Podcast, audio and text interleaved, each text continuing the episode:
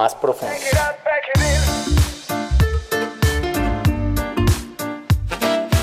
Todo tiempo mal amigo y es como un hermano en tiempo de angustia.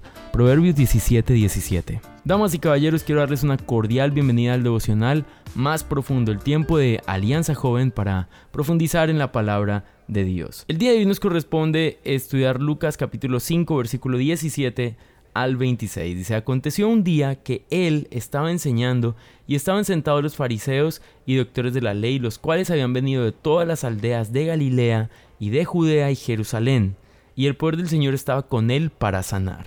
Y sucedió que unos hombres que traían en un lecho a un hombre que estaba paralítico procuraban llevarle adentro y ponerle delante de él. Pero no hallando cómo hacerlo a causa de la multitud, subieron encima de la casa y por el tejado le bajaron con el lecho poniéndole en medio delante de Jesús. Al ver la fe de ellos le dijo, Hombre, tus pecados te son perdonados.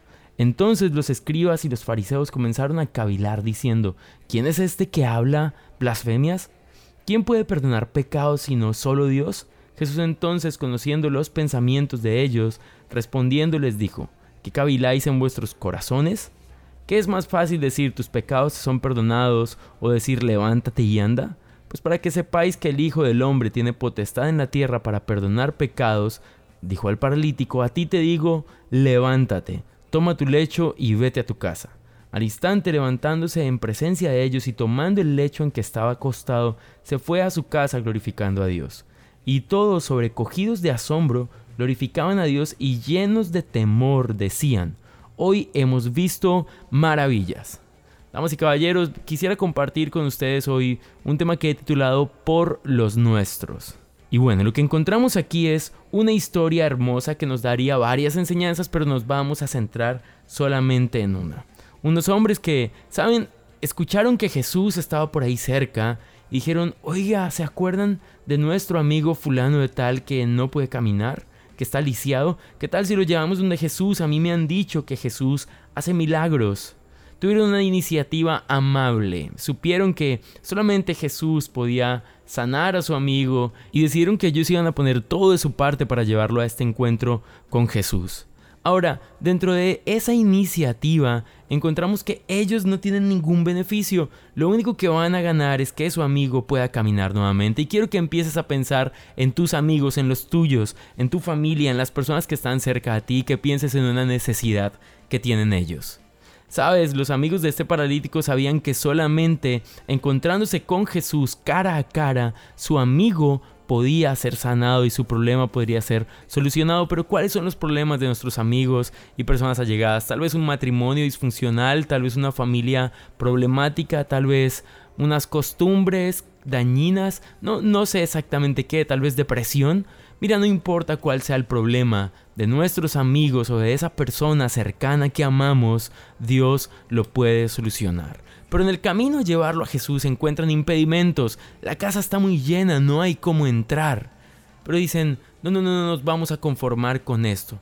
Subamos y por la terraza de la casa vamos a bajar a este hombre para que pueda encontrarse con Jesús. Y así lo hacen, no escatiman esfuerzo, simplemente saben que aunque haya un impedimento que parece grande, el milagro que hay allá atrás, el milagro que hay allá adelante más bien, es muchísimo más grande. Por lo tanto, son personas que tienen una fe que derriba obstáculos. Y sabes, quiero decirte, seguramente has hablado ya a tus amigos o a tus familiares acerca de Jesús y has encontrado obstáculos. Hoy quiero motivarte que no te dejes echar hacia atrás. Hoy es lunes y estamos iniciando la semana y quiero decirte, ánimo, lo vas a lograr. Pídele más ayuda a Dios y lo puedes lograr. Puedes lograr que las personas que aman conozcan al verdadero amor, Jesús.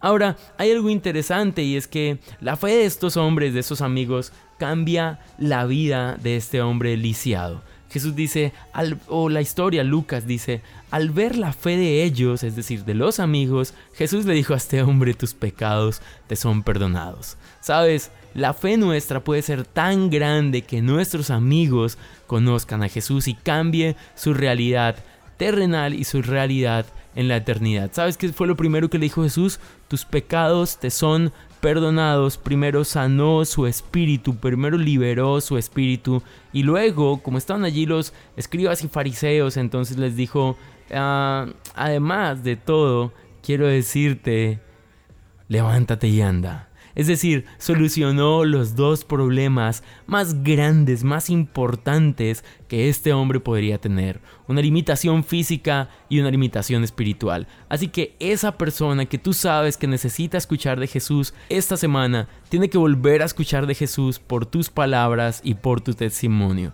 Dios te bendiga y que estés súper bien y recuerda, ánimo, vamos a predicarle a esas personas que amamos. Chao pues.